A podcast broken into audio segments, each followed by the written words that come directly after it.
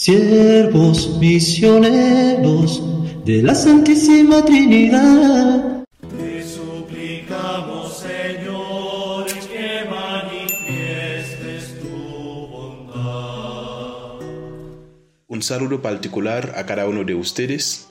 Yo soy el diácono Pierre de la comunidad de los siervos misioneros de la Santísima Trinidad. Comparto con ustedes el Evangelio de hoy desde Santa María Ajoroapan, Tecamac, México. Para eso, hagamos nuestra oración para que Dios nos asista con su Santo Espíritu. Ven Espíritu Santo, guía esta oración para que se convierta en esa semilla que fructifique en obras buenas.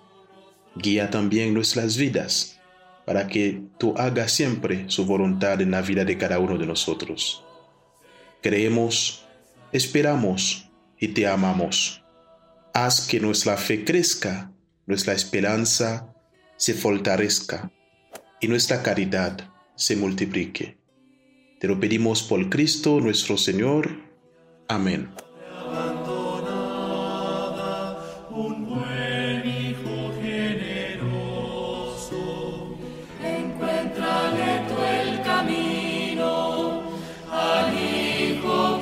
Lectura del Santo Evangelio según San Marcos, del capítulo 4, de versículo 26 hasta 34.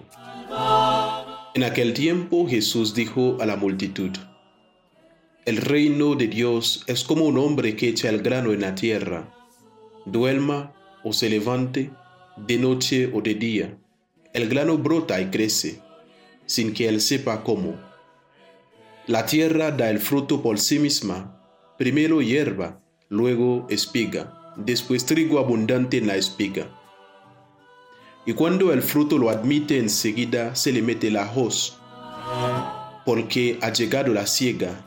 Decía también, ¿con qué compararemos el reino de Dios o con qué parábola lo expondremos? Es como un grano de mostaza, que cuando se siembra en la tierra es más pequeña que cualquier semilla que se siembra en la tierra pero una vez sembrada crece y se hace mayor que todas las hortalizas y echa ramas tan grandes que las aves del cielo anidan a su sombra. Y les anunciaba la palabra con muchas parábolas como estas. Según podían entenderle, no les hablaba sin parábolas, pero a sus propios discípulos se lo explicaba todo en privado.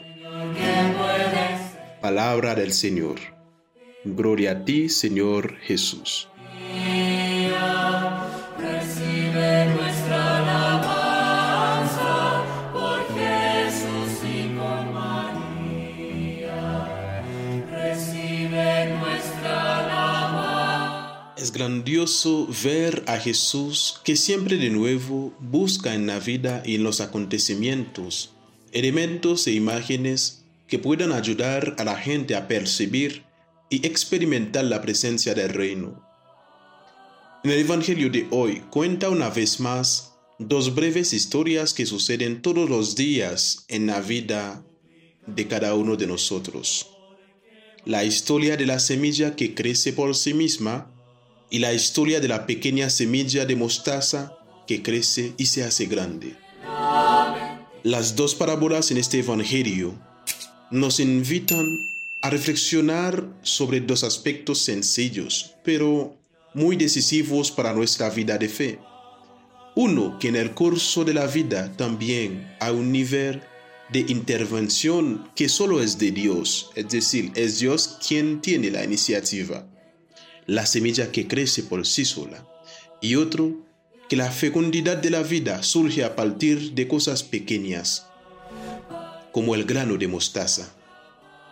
En su sencillez, esta parábola de la semilla que crece sin que nadie sepa cómo nos invita también, mis hermanos, a estar muy atentos a lo que Dios hace en la vida de las personas, en las situaciones de cada día y en el curso del mundo, para que así comencemos a caminar hacia una fe que sabe de amores, porque se fía de Dios, se confía de Dios, que sabe de esperas, porque en Él no queda defraudado y que sabe de apuestas porque con Él todo lo puede.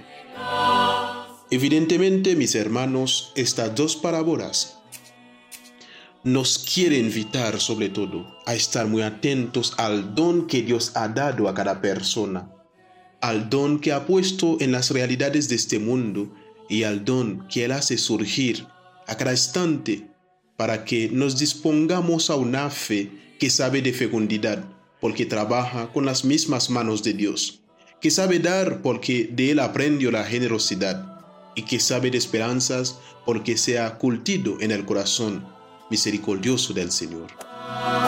Mis hermanos, deja que Dios actuar en nuestras vidas y en la vida de las demás personas, para que su gracia y su don vuelvan fecunda nuestras casas, nuestras cosas, los caminos y senderos en cada momento de la existencia.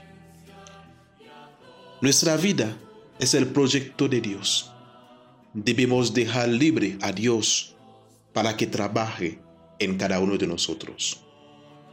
Gloria al Padre y al Hijo y al Espíritu Santo, como era en el principio, ahora y siempre, por los siglos de los siglos. Amén. See?